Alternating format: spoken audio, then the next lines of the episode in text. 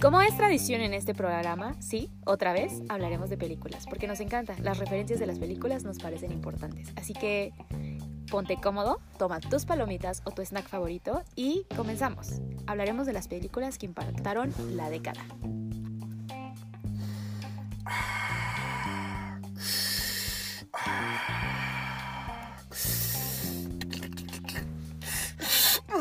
¡Listo! Ni es para tanto. Surge de la necesidad de tener pláticas incómodas con personas incómodas para sentirnos más cómodos con nosotros mismos. Y sí, sí es para tanto. ¿Eh? ¿Eh? Bienvenidos a una Eh, a un capítulo más, el noveno capítulo me encanta. de esta serie de capítulos que hemos estado haciendo de películas. Eh, vamos a presentarnos porque quién nos encontramos en este preciado, sagrado, hermoso, profesional y enorme estudio. Quítate de aquí, pinche conejo ya. ¡Ay, pendejo, quítate tú! Muchas gracias, Jesse.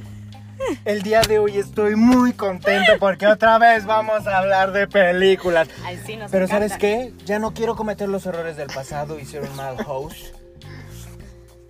Quiero darle la bienvenida a una persona que ha sido parte de mi crecimiento personal. Carlitos Carlos. Medina. Carlos para los cuates, licenciado para sus subalternos, Los a los cuales maltrata. Charles Medina Gasca para los británicos. Gracias, gracias. Por favor. Bienvenido. For the British people. For, for the British people. Hermione. Hermione. A Potter. Ya Harry podemos grabar. Potter. Gracias. Carlitos, bienvenido. muchas una vez gracias, más. gracias. Placer Gracias, gracias. Uh. A este experto de Gracias. el cine, Sí, necesitábamos a alguien del buen cine. pues que hablara de otra cosa que no fuera de Star cine. Wars, porque la neta yo Ah. iba a decir por Star Wars. De Tigre. Y de del John Wick. tigre de Santa Julia. Y de John Wick. Sí, y de sí. John Wick. Entonces teníamos que traer a alguien que junto con Jesse le diera un, por, La voz un sabia. aporte, ajá, intelectual. este Gracias, no, muchas gracias. ¿Sabes? Oye, gracias por invitarme después de tanto tiempo. Hace mucho que no te veía, que no te veía. Jessy. Oye, Muchas gracias. No, Carmen, es súper complicado eh, hacer agenda con este invitado porque está Sí, sí, oye. saturadísima, pero una vez más nos acompaña. Y ustedes pensarán, Jaime, ¿de quién es esa voz tan sexy? Y yo te contestaría, mi querido amigo, es Jess Luna, la voz más hermosa de todo el internet. Así es. Ya la vez pasada me regañó que comediante de dónde, pero sí es sex symbol. Es- ¡Ya soy un sex symbol! Sí, Sí. ¿Tienes unos fans? Damn it. Eres, no, es, bueno, esta, esta que hace... Por las fotos que subiste. Ya está, está De año nuevo. Ya soy no Jessica. De año nuevo, por ¿no? Dios. Oye, por el reto que pusimos. Ah, ok, ok. No Sí. manden nudes. Ah, ok, ok, ok, ok. Pero sí, ya soy Jessica Rabbits. Sex symbol, como dijimos. Eh, chica Lance, intelectual. Hashtag. Eh, yo diría que una maestra de vida, porque muchas veces me ha apoyado, gran amiga y sobre todo compañera de podcast, mi queridísima Jess Luna. Es un honor tenerte aquí, chula como siempre. Hoy traes un diseñito patrocinado por Vogue, muy hermoso. Me encanta cómo te ves. Y bueno, pues aquí la voz sensual de este programa. No, tú sigue. Fue lo Te más pinche sensual que fue.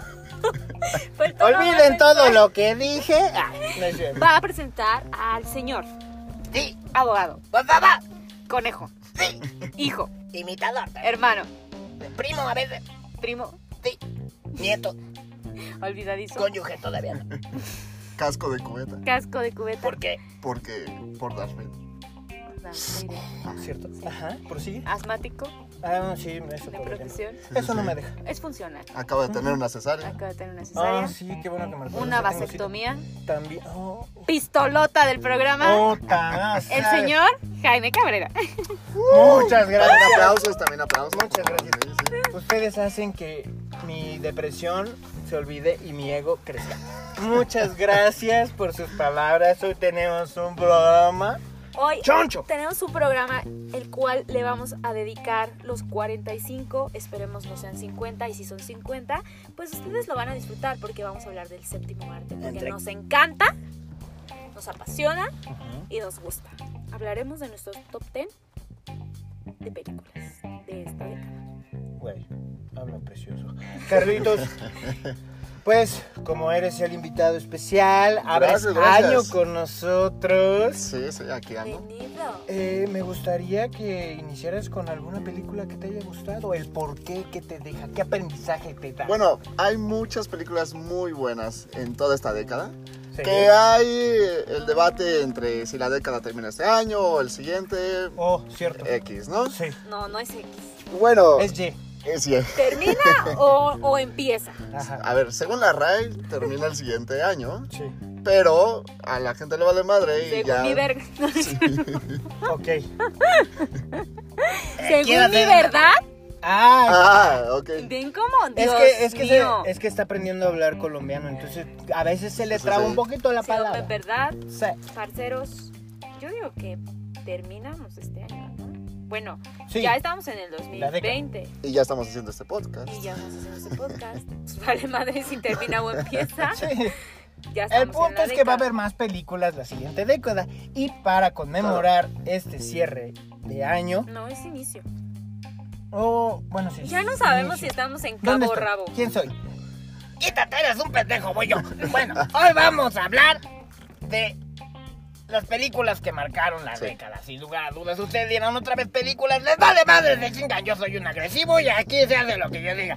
Así que, por favor, Carlitos, dímenos una A ver. película. A ver, voy a empezar y Ajá. ustedes me van a decir si para ustedes eh, Ok. sería entraría en su top 10 o no. Sí. Venga. Para que para hacer un poco de discusión y así. Me encanta. A ver, vamos a empezar con Whiplash. Ah, y por cierto, no están en ningún orden. No, ya No no. la- daño la- ni nada, así como la van lista. saliendo, claro. Ok. También- Porque somos desordenados. Exacto, somos si tú súper tienes desordenados. Lo sentimos, mi amor. También eh, la lista es de por cuestiones personales de por qué están eh, en ese top 10. O sea, no es como de que seamos críticos de cine o nada. nada de eso. Solo Sí, puros admiradores de este bello arte. que lo amamos mucho. y consumidores. Y consumidores. Muy, muy, Muy consumidores. Muy consumidor, pero yo reconozco tu capacidad para desenvolverte en este podcast, Kalin, porque lo expresaste como todo un profesional, la neta. Gracias, Yo gracias. soy una pendeja, soy un muerto, el programa es tuyo, por favor, despliégate. Bueno, en serio. Empezamos con Ajá. Whiplash. Ajá. Whiplash. En español sería. Eh, No sé cómo se ven. ¿Cómo se llama en español? Perdón, Whiplash, música y deseo, algo, Algo así. así, ajá. Ok. Algo ¿Y así se llama. ¿De qué se trata un poquito? Para permear a la gente que se trata sobre, este es un chico que está estudiando en una escuela de música y quiere llegar a ser el más grande baterista, pero se encuentra con un maestro que es un cabrón, que ¿Un es qué? un ojete. Un maestro.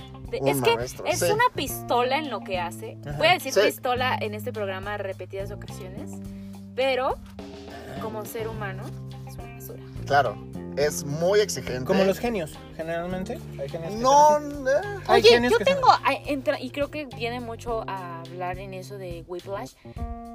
Muchos científicos, o bueno, no son científicos, pero se han hecho estudios de que los grandes genios, o sea, la gente que es muy grande en su rubro, son así. como que se apaga el sentido de empatía. Ok, O sea, también los psicópatas van por ahí, sí. pero no sé si es como funcional del cerebro y como que se vuelven, o sea, porque muchos grandes terminan sin empatía y son como una basura de seres humanos, pero son una pistola en lo que hacen. Eh, hay y Whiplash ejemplos. sucede, o sea, en esa Claro. película sucede. Mozart también Mozart lo era, era, sí. Ajá. Eh, pues no, no sé si haya como esa característica como tal, pero sí está el argumento de que, y, y lo dicen en la película, el maestro lo que hace es empujar a la gente a sus límites y así él puede elegir o sabe quién sí puede llegar a ser el mejor músico, el mejor baterista, quién pueda soportar todo, todo eso.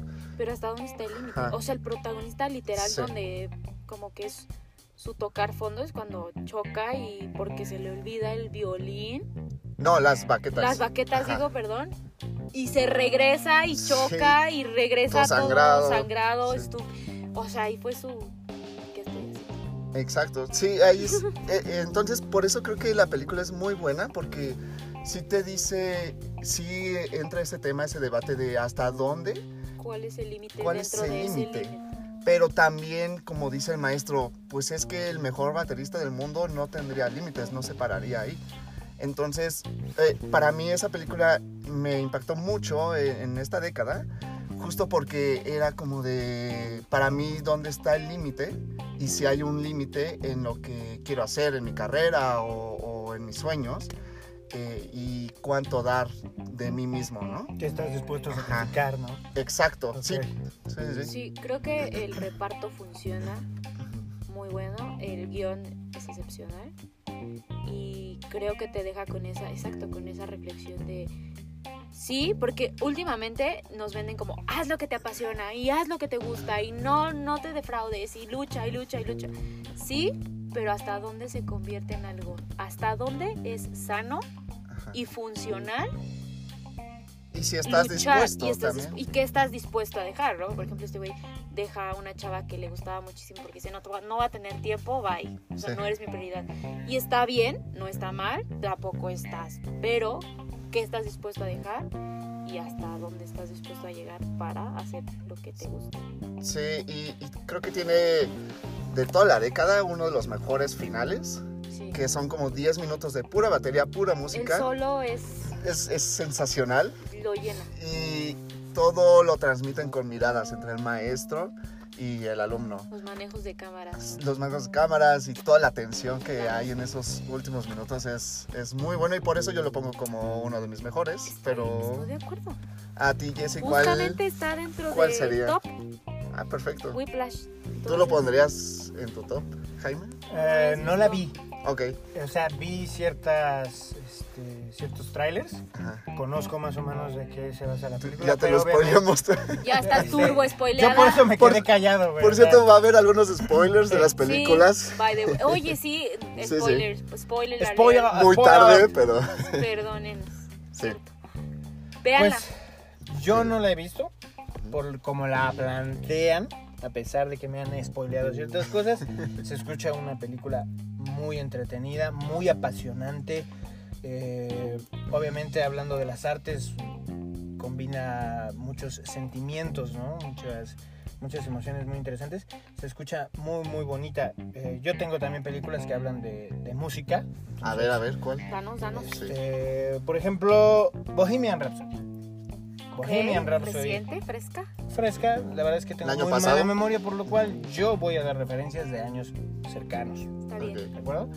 Bohemian Rhapsody es el primer ejemplo. Ya que estamos hablando de música, esta película protagonizada por Rami Malek, la Ah, cual perro. ¡Ah, cuenta... perro! Se echó el nombre del protagonista. ¿Eh? No, sí, decir- tarea. No, tengo aquí el teléfono. ¿Sabes Ah, tú dónde sí. conocieron a ese actor? ¿A Rami Malek? En Crepúsculo. ¿A poco ¿En sale en? Crepúsculo? Sí, sale en Breaking Down en segunda parte.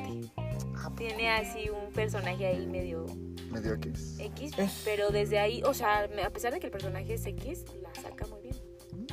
Es un gran actor, la verdad lo demostró en interpretar a uno de los grandes genios musicales como lo es Freddie Mercury, líder de esta banda Queen. Entonces, este, era un peso importante el que tenía este actor sobre sus hombros y me parece que lo hace muy bien. Por consiguiente recibe un premio de la Academia, entonces eso es todavía más eh, reconocible.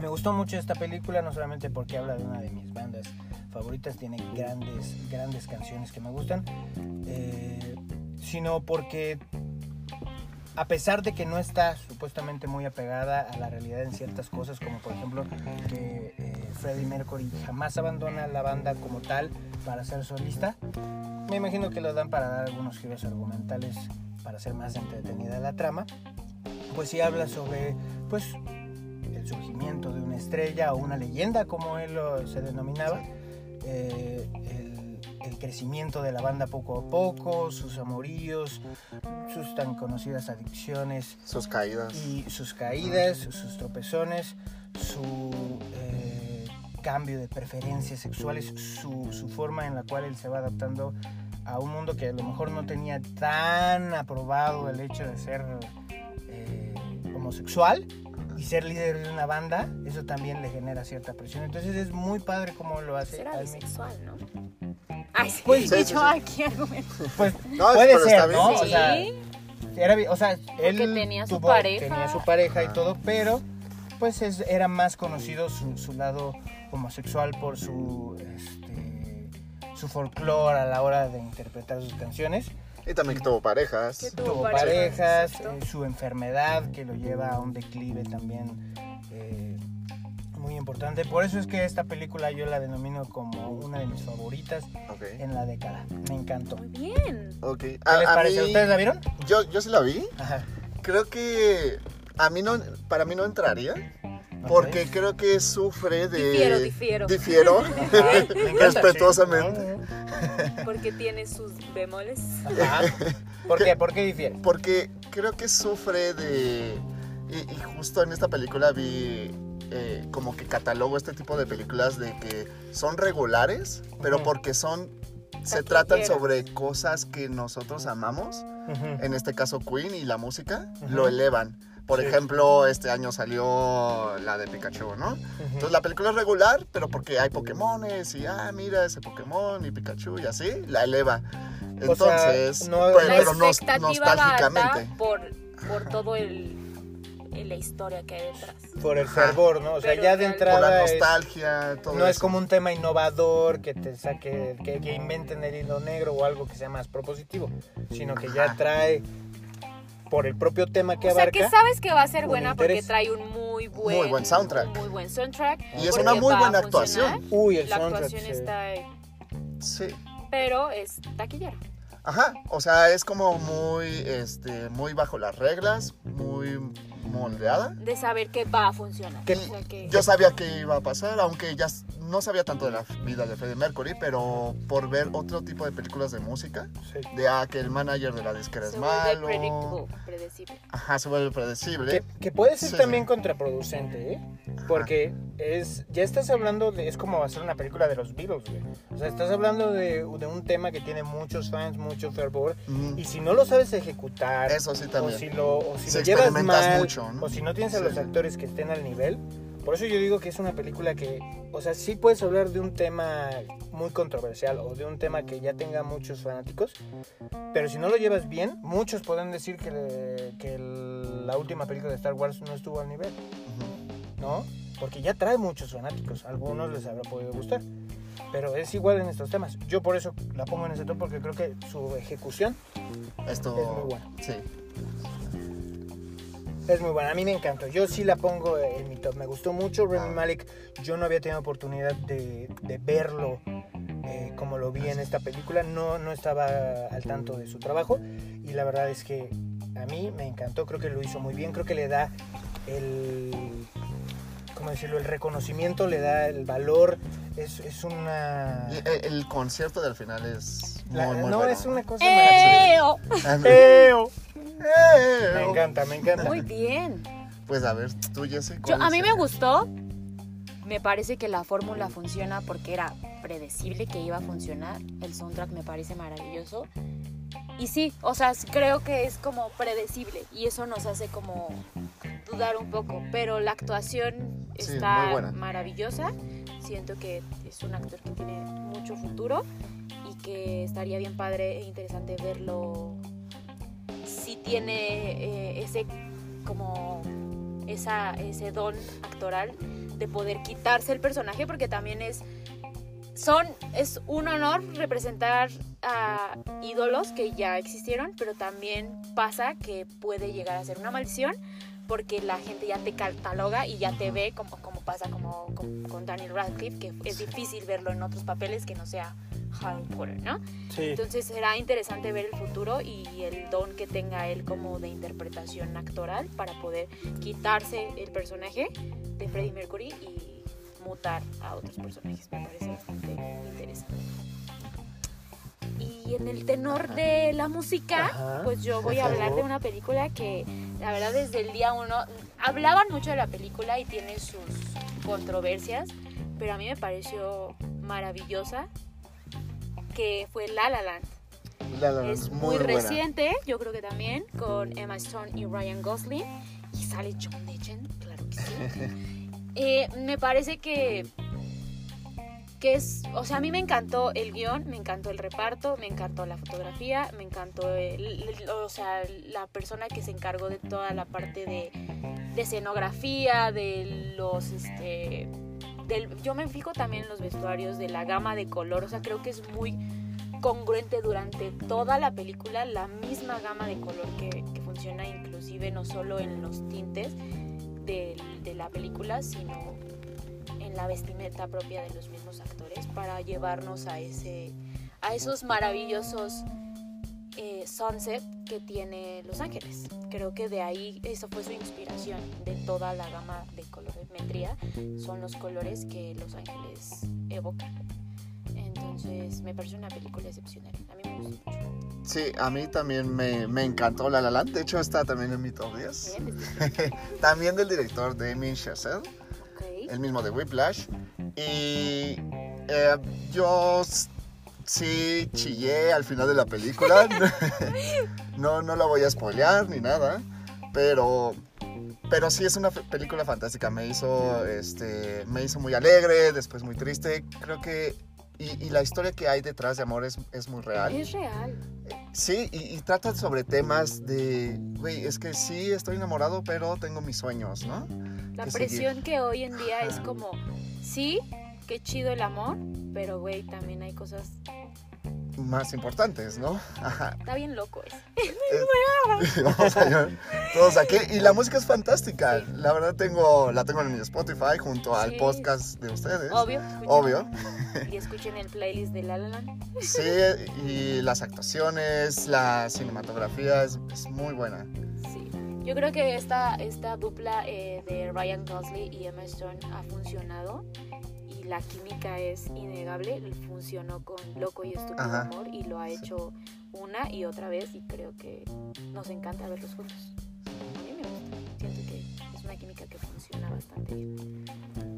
Pues yo no tuve la oportunidad de verla. Sé que me van a crucificar, por favor, no, me golpeen. Pero ¿por qué, maleta ¿Por sea? No la he visto, no la he visto. La verdad es que eh, los musicales me gustan, pero es muy difícil como que me me decline por ver una película. Entonces cuando supe que era musical, como que ah, a pesar de que los actores son grandes actores, yo pues obviamente reconozco su talento, que te puedo decir, yo son unas bestias en lo que hacen, pero no tuve la oportunidad de verla. Sí sé que por, por comentarios que me han dado es una obra de arte en todo el sentido de la palabra. Fue gran, eh, eh, tuvo gran reconocimiento, fue muy premiada también.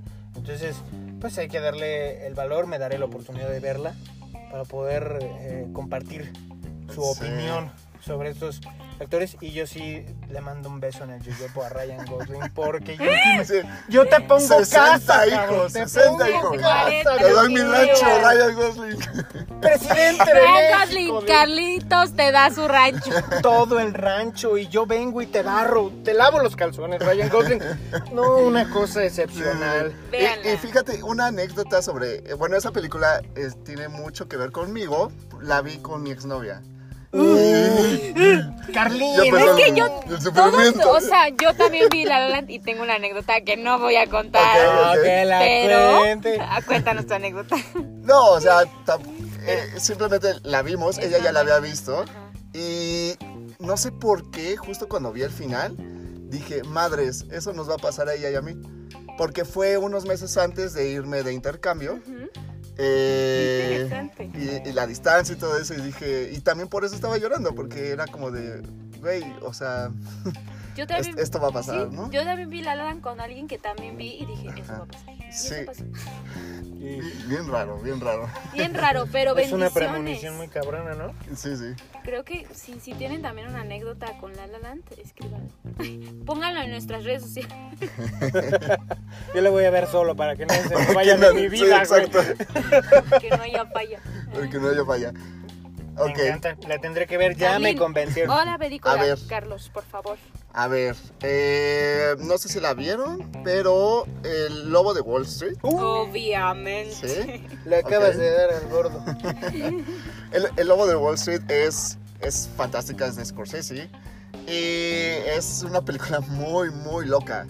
Creo que no te deja alguna enseñanza, pero es un, es un gran entretenimiento y las actuaciones son muy buenas. Basada en una historia real. Basada en una historia real, obviamente que Sí, magnificada el tipo de Hollywood. potenciada totalmente. eh, y, y te deja ver una vida que cualquiera quisiera tener, sí. pero a la vez no, porque sí, sí toca. Porque he estado leyendo de que la película justifica el, el Protagonista, el, el comportamiento, Lo justifica. pero sí hay una, unas partes en la que el vato sí está teniendo muy mala vida. Entonces, Sí. también muestra eso y también me gustó eso. Entonces, eh, simplemente es como muy, muy frenética, como si en música estuvieras tocando un rock progresivo, es súper, súper alocada. claro. Ajá. O sea, No te deja respirar. la, la dinámica y el tempo es igual, altísimo, todo, toda la película. Exacto. O sea, no hay manera de que te duermas. Sí. Yo creo que eso lo provoca mucho el director, porque Martin es, es así. Ajá. O sea, tiene varias películas, pero esa película en específico. Lo señala. O sea, Sí. el rollo, el, el esa no ansiedad actor, nada. te lo Ajá. transmite, o sea, Sí. llega un momento en el que si dices, verga, ya soy Leonardo DiCaprio en estos momentos. Y honor a quien honor merece, Leonardo DiCaprio está a la altura, como siempre. Uno de los actores. Ya que le den el Oscar. Yo creí que iba a ganar el Oscar ahí. Yo también lo creía, pero lo creíamos como con todas. Ajá. Hasta Revenant, ¿no? Lo recibe. Revenant lo recibe. Lo sí, sí. Que está en tu lista. Exactamente. Lista. Pero no lo quiero sacar todavía. Es una Ay, perro. Sí, no, no, no, no. Este, bien lo señalas, Carlitos. Una gran película, Lobo de Wall Street, junta grandes elementos. Entre una historia que es verdadera, te marca eh, una realidad sobre la bolsa de valores, una realidad sobre los excesos, sobre que puede tener una persona eh, con amplio poder adquisitivo, las adicciones que puede llegar a adquirir este, ¿cómo te señala? Creo que los que hacen el mal nunca piensan que están mal, hasta que los atrapan. Entonces, él a lo mejor no percibe todo el daño que puede generar. Económicamente, ya sabrá Dios de tecnicismos en la bolsa de valores, pero el hecho de sacar eh, a la venta marcas antes de tiempo, de tener la- el monopolio de estas marcas Y cómo el para dinero lo va corrompiendo cómo también. lo ¿eh? va ocultando. Eso es, o ¿Y eso es es, real? Es real. También habla de temas como de prostitución, drogas, mil cosas. Me encanta. Yo creo que la puedo catalogar igual como una de el top, pero no la quise señalar porque pues, te la dejo. Te la dejo. te la Gracias, dejo. gracias. Tengo otras muy buenas también. A ver, a ver. Pues en relación a Martin Scorsese, yo una que acaba de salir, ya comenté, tengo la memoria de teflón. The Irishman. Ok. O el The irlandés. Irishman. The The Irishman. Irishman. Tampoco sé hablar inglés. Este, The Irishman. Del director Sin, Martin- sin tantos spoilers, por, Por favor. favor. No la he visto. Porque es nueva. ¿Qué te puedo hablar? Un tema que, siempre, que regularmente abarca Martin Scorsese, que es este de, de criminalidad, de gangsters, de em, italianos, obviamente irlandeses, como llegan y se hacen del poder de sindicatos, se hacen del poder de- del comercio de las drogas, de todo este tipo de cosas. Para no spoilearte, es una película que reúne a viejos actores muy reconocidos, eh, como De Niro, Al Pacino. Una cosa de Pesci. nada. Sí, Sí, nada, nada. cualquier cosita. Cualquier o sea, cosita. Actores que agarraron así. Un reparto ahí. No, no, no. La verdad es que cuando yo escuché que iban a estar reunidos estos tipos, dije, esta va a ser una pedota. Esta va a ser una pedota, aquí nadie va a salir librado. Entonces la tuve que ver en cuanto salió y me, me encantó. La recomiendo mucho para los que no las hayan visto. Un No- consejo para esta película, véanla con tiempo, dura tres horas y media, ¿no? sí, es, es pesada. Ok. Eh, Es larga. véanla en inglés. Últimamente me- en su idioma original, véanla porque últimamente me da mucho por, por ver mejor en el idioma original Sí. y le da otro enfoque. Vale Es la mejor. Sí, es lo Sí, mejor. Vale sí. la pena. Sin quitarle el crédito a las Claro. personas que se dedican a hacer doblaje en México, hay muy buenas, muy buenas, hay talento Sí, en el claro, doblaje, Claro, claro. pero sí le da otro sentido y otro tinte verla en su idioma original. Sí, es que, bueno, ustedes son los actores. eh, es diferente eh, la voz cuando estás actuando en el momento a- en una cabina, ¿no? Claro. Que, por la supuesto, tienen... es diferente. Sí, El rush de la intención en el momento es una cosa y después es otra. Exacto. Entonces, pues eh, la recomiendo ampliamente. Va, yo creo que no te va a decepcionar, Carlitos. Yo creo que te va a gustar muchísimo. Va. Y este, no sé, no sé, ¿tú ya la viste? Ya, no, no la he visto. Empecé a ver los primeros 30 minutos Ajá. y la tuve que cortar porque la empecé a ver muy tarde y dije, Ah. no, no me va a dar. Y ya no la Sí, re- retomas. Como al principio juegan mucho con los tiempos, Ajá. eh, tienes y no te avisa, no es como que te dice época tal y época tal, o sea, tú tienes que ver por el por el cambio de Generacional a lo de- mejor. ajá, inclusive los actores en unas eh, empiezan muy viejos y luego van para atrás y entonces tienes que ir, estar súper atento de esos cambios de maquillaje y de todo para saber que están cambiando de, de época. Que lo hacen increíble, ¿eh? O sea, se ve muy cañón los cambios de, de, de los actores eh, de viejito a... A la A- a joven, ¿no? al pasado. Muy Y cañón. sí, entonces la quité y no no no la he terminado. La terminaron. No, tienen que verla, de verdad, es una cosa... Es una cosa maravillosa. Esa es una película que a mí me gustó mucho en esta década. ¿Quién sigue? ¿Quién Yo- quiere dar otra? Por favor, no Ah, cortemos. pues siguiendo con el tema de, pues no tengo una de Martin, pero tengo una de Leonardo DiCaprio Ajá. y es Inception o El. Origen, que es una película que a mí me atrapó y me así me voló los sesos. Yo la vi porque ese tema de los sueños y el poder insertar una idea en la cabeza de alguien a mí me pone súper loca. El director es Christopher Nolan. Sí. Y este, me encantó. O sea, la temática a mí, o sea, me volvió loca porque decir como tener la posibilidad de manejar una situación a través de meterla o in- sí, o sea, Con una simple idea, ¿no? depositarle una idea en la cabeza me puso y los efectos especiales están brutales, el reparto está brutal, el guion está Sí, no puedo decir más de esta película. Yo creo que si no la han visto, no quiero spoilérselas, pero vale la pena. Yo la vi en el cine y sí fue como una pasada porque obviamente el audio retomaba así en la sala y era genial verlo y cambia toda la, la experiencia. Ya no la van a poder ver en el cine porque ya tiene mucho tiempo que salió, pero veanla en su casa y... ah, Sí, y creo que es una película muy importante para esta década. Christopher Nolan es uno de los cineastas más importantes De ciencia ficción. de, en general. Y de acción. de, de acción, de ciencia ficción en, en general. Ha hecho, hizo, hizo Inception, hizo Interstellar, eh, Dunkerque, terminó su trilogía de Batman. Este, y ha sido uno de los más aclamados justo porque creo que lo muy bueno que hace es combinar arte con entretenimiento. Lo O sea, logra. lo logra totalmente y, y también se inserta en la cultura general. Por ejemplo, eh, yo a veces, ahorita no tanto, pero antes sí era muy de, de si es una cosa dentro de otra, ah, dices, ah, es- le, le pones la palabra Inception, ¿no? Ajá, Ah, algo así. sí, es como... Ajá, como para explicar de que una cosa está dentro de la de otra, otra. un sueño es dentro de Como otro implícito. sueño. Ajá. Ajá.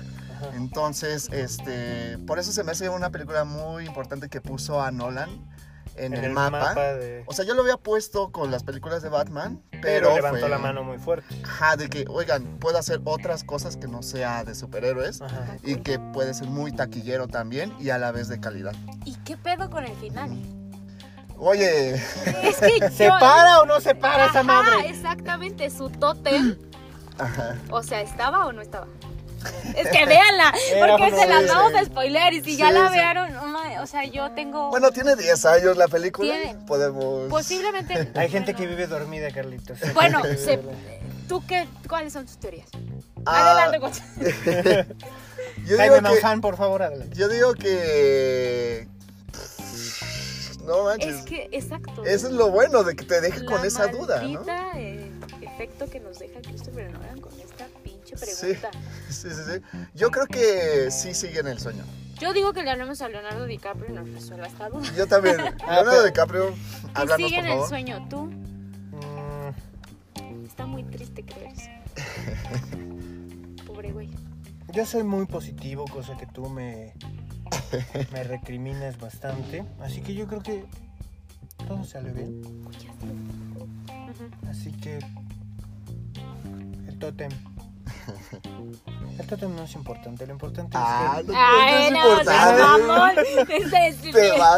Lo importante es que Leo DiCaprio está bien, está salvo. Pero está bien dentro del sueño o fuera del sueño. Ajá, está en el sueño. No, fuera del sueño. ¿Quién quiere vivir en el Ah, sueño? Él. no, no. Él Sí. a eso se dedica. Bueno, sí, pero no todo el tiempo vas a estar querer estar en el sueño. Yo creo que sí salió. Yo creo que ese ese tema yo lo tengo bien definido como yo creo que sí salió del sueño. ¿Tú, Carlitos? Ok. Yo, yo digo que, que no, que está dentro del sueño. ¿Sí? Sí, sí. Ok, ok. sí. Eh, bueno, mi siguiente Vamos con la película. siguiente, ajá. Este. Yo creo que sería un crimen no hablar de esta década sin hablar de los tres mexicanos, los tres amigos. Entonces. ah, el, trío dinámico. El trío dinámico que hicieron muy buenas películas que este año dominaron Hollywood. Ah, creo que de los últimos cinco años han ganado cuatro premios. Creo, no, no me acuerdo bien, pero este de todas esas películas, ah, estoy entre dos. Estoy entre Birdman o La forma del agua. Eh, que las dos las pondré en mi top 10, pero para que la platiquemos, eh, pues eh, platicaré de la forma de agua. Yo aquí influencio. Sí, yo no la vi. Eh, es, es una película muy, muy bonita, es una película esperanzadora, es una película que toca muchos temas, o sea, toca tanto de amor, tanto es como una película de crimen Ujú. eh, en los 60s y desde el primer momento es rara, pero como que a mí me atrapó muchísimo. Ujú. Y porque es de una mujer que está saliendo con un monstruo. Entonces, desde ahí, ¿cómo se lo explicas a alguien que va a poner dinero? A, ah, sí, haz tu película. Ay, sí, esto va a funcionar. Sí, Muy sí, abstracto muy bien. Ajá, muy abstracto, Ajá. pero funciona por la calidez que le da Guillermo del Toro y porque él ama a los monstruos. Demonios, Entonces- hace que te enamores del monstruo. Sí. O sea, yo en algún momento dije, Oye, salió muy sexy oye, el ese güey sí ¿eh? está bien bueno. O sea, yo sí, yo sí, sí. Sí, sí sí, me lo daba, sí. Ok. Sí. La sutileza que le da a sus monstruos es bastante tierna. Sí. Le, le da muchísimo cariño. Y aparte te digo que es una muy buena película de, de amor. O sea, pero no el amor de ah, Comercial. sí, comercial, de Que nos ha dependencia dañado. y así. ¿no? A esta sea, es una- sociedad.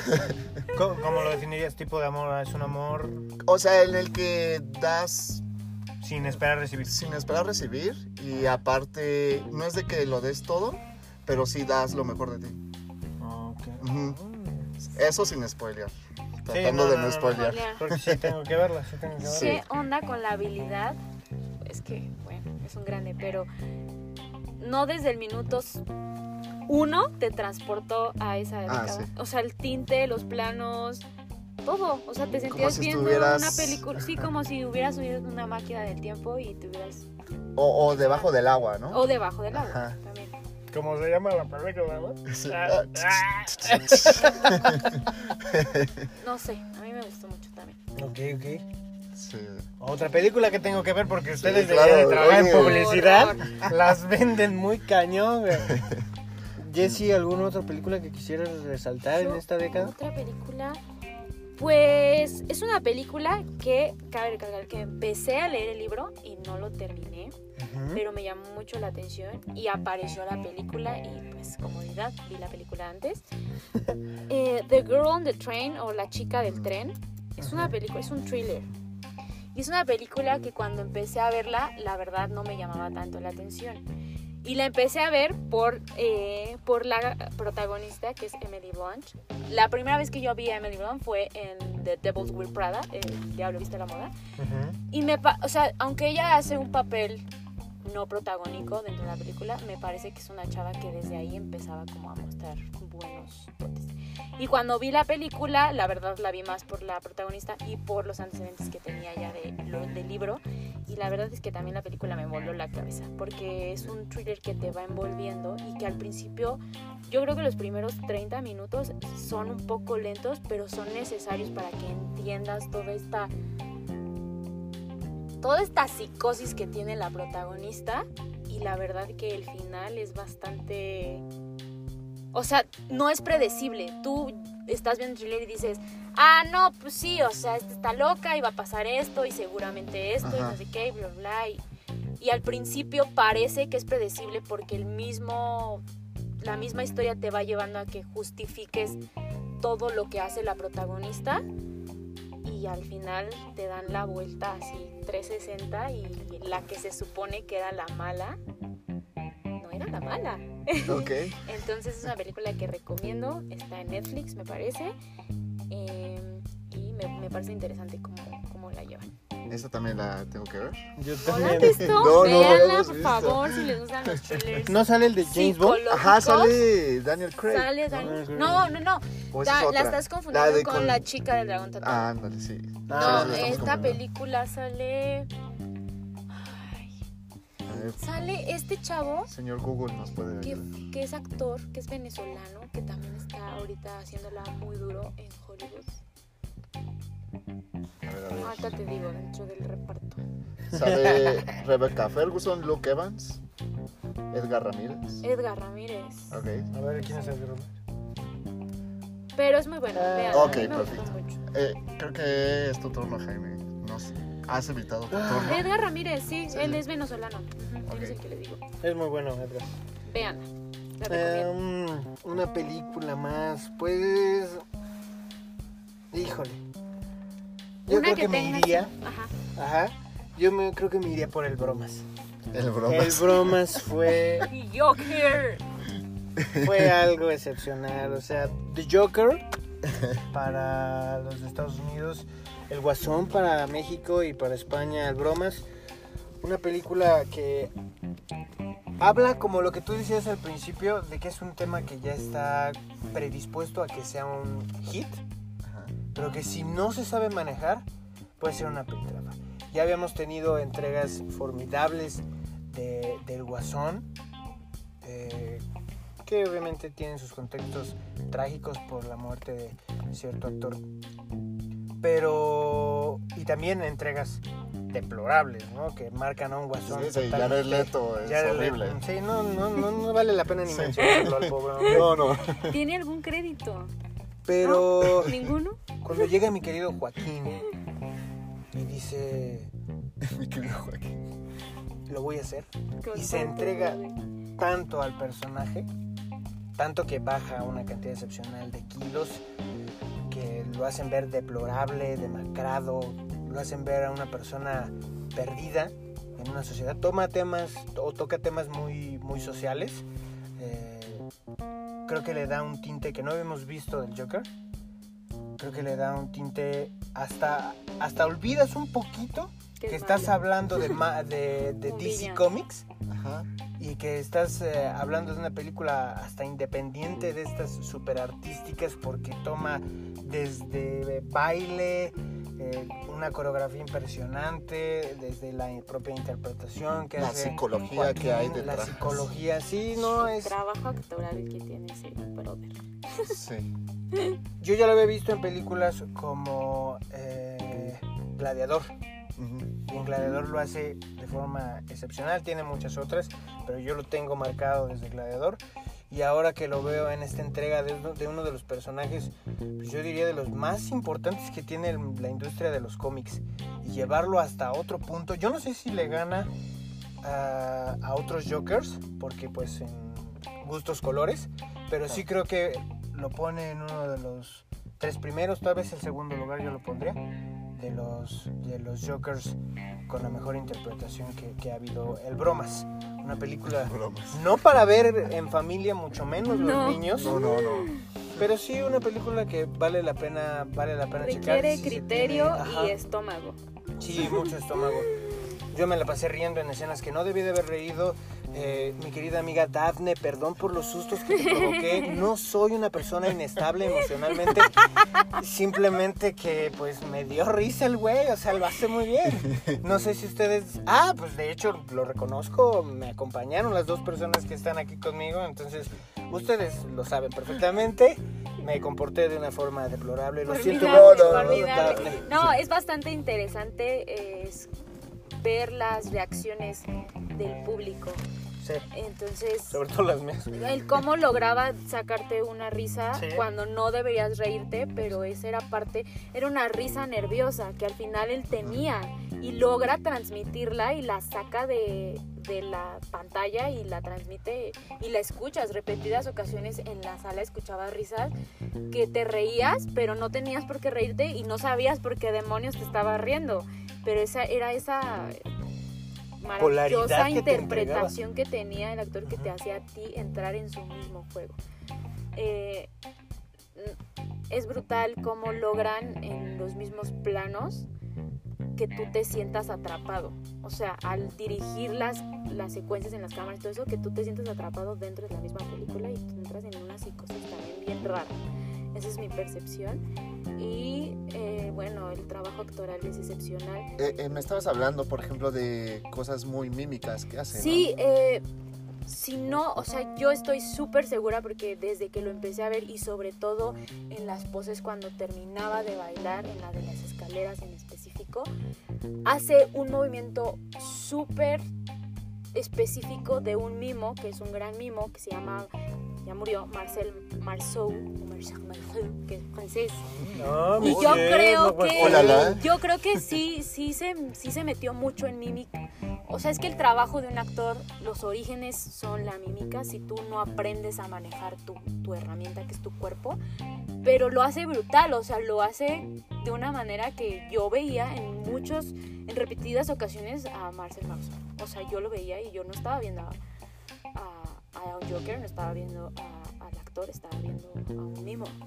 Y eso es bastante aplaudible. Sí, es de pie. Difícil de hacer. Es, Muy difícil. es lo que te decía, Sí. es la capacidad que tiene mi querido amigo Joaquín de olvidarte que es una película de DC, que es una película de superhéroes, Ajá. que es el Joker. Estás viendo a una persona destruida socialmente, con enfermedades, con trastornos, y se ve que hubo, obviamente, para los niveles de este actor un trabajo previo de investigación, porque las risas de sufrimiento que él tiene, yo he visto videos de, de esas risas de enfermedad, de estos trastornos compulsivos de la risa, que lo hace de una forma tan excelsa que Y, y- y no es solo la actuación, también la película que habla sobre muchos temas, sobre Sí. sociedad, Sociales. sobre medios, sobre cómo, cómo afecta el gobierno a las instituciones públicas que- y a los enfermos que El necesitan apoyo que ayuda. hay con, Sí. ajá, con la situación de la salud mental. Exacto. y la importancia de ponerlo en la mesa. Yo creo que también ese es el efecto de películas como estas, que te hacen que la sociedad ponga en la mesa temas que normalmente no los crees Importantes, o sea, importantes. O sea, yo creo que todo el mundo salió de su casa y sí, sí se puso a hacer una retroinspección, de decir, todo viene en casita, todo viene en mi cabeza. Sí. O con- importa- tus amigos, con tus amigos, ajá, alguien no lo notó bien, preguntarle cómo está, ir a terapia, todo eso. Entonces creo que es bastante aplaudible lo que hacen películas como estas. pues yo creo que no nos va a dar tiempo para ir por todas Pues las qué bueno que nos están escuchando, pero vamos muy bien. ¿Qué les parece si nos aventamos la última ronda? me late, ¿Sí? me encanta. Sí, denle. me encanta. Ahora ronda, ron- ronda express, ¿no? ronda express. ¿Ronda Express? Va. Yo iba a decir, Ajá. Espérate, no, no, no, porque si no la mencionan yo me muero. Mascotas, esa tiene que estar en el top. Eh, No la, no la he visto. No, ¿No lo has visto? ver. ¡Malditos humanos! Bueno, ya me voy. Bye. Bueno, ahora que estás pinche hablando, loco. que estás hablando sobre animadas, Ajá. eh, intensamente y Cubo, no sé en español cómo se llama, pero Cubo and the Two Strings, muy muy bonitas. La de Cubo es muy buena animación y Ajá. muy buena historia. Intensamente, eh, apoyo intensamente y yo creo que Coco que a todos nos Sí. sensibilizó brutalmente Todos y nos hizo Sí, amar Día de Muertos. Todos chillamos, yo la vi en el extranjero, lo cual la hizo mucho más significativa. y Por la añoranza, ¿no? La añoranza. Sí. Eh, si quieren, aviéntensela así nada más su listado, nada más díganlos. Y Ok. no, no, no digan descripción. A ver, tú, tú. Yo, bueno, si vamos a esa, John Wick 1, 2 y 3, porque no podría ser para menos. Toy Story 4, el final de una época y una serie de películas que marcaron Toy mi Story vida. 3 también salió esta década Sí, también salió y esta se me década. hizo mejor que Toy Story 4. También. Sí, pero este es el, el final. y el Memorable. final es, es- es sabroso el final. Dolor y gloria, Antonio Banderas, te amo. Hostia, hasta donde estés. Este, Star Wars episodio 9 recientemente salió. A mí me ¿Sí? mamó. Yo ¿Qué sé que a ti tal? no te gustó. Carlos. Sí, pero a mí me No, mamó. pero es mejor la 8. Es mejor la 8. Lo siento mucho. Eh, la remembranza, el traer a la vida de nuevo una película como El Rey León, Aladdin también, me mamó. Este. eh, Endgame. Película de superhéroes no podía faltar. Iron Man, ¿dónde está? Me hace falta. Y Revenant, conocida también como el oso que me dio en la madre durante toda la película. Ese es top de esta Yo quiero decir algo bastante, un fun fact que quiero decirlo. Eh. Leonardo DiCaprio es vegano. Y hay que reconocerlo. Y en la escena en la que él, esa escena que Ah, que todos come, recordamos, sí. eh, lo hizo, pero fue...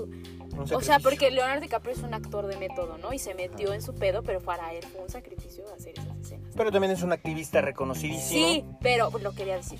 Sí. Todo grabado en luz natural. Emanuel Lubezki también. Sí, riatota, Sí, sí. pistolota. Pistolota. Mira, nombre. ¿Sabes qué se escuchaba cuando llegaba o sea, al es estudio? que no saben lo difícil que es grabar. O sea, uno que es youtuber trata de hacer un tutorial de maquillaje a luz natural y la sufre porque los cambios están de la chingada. Imagínense ese brother que se aventó una película a luz natural. En Alaska, En Alaska, la noche en el donde las horas de luz son sí. contadas, señores. No, no, no, no.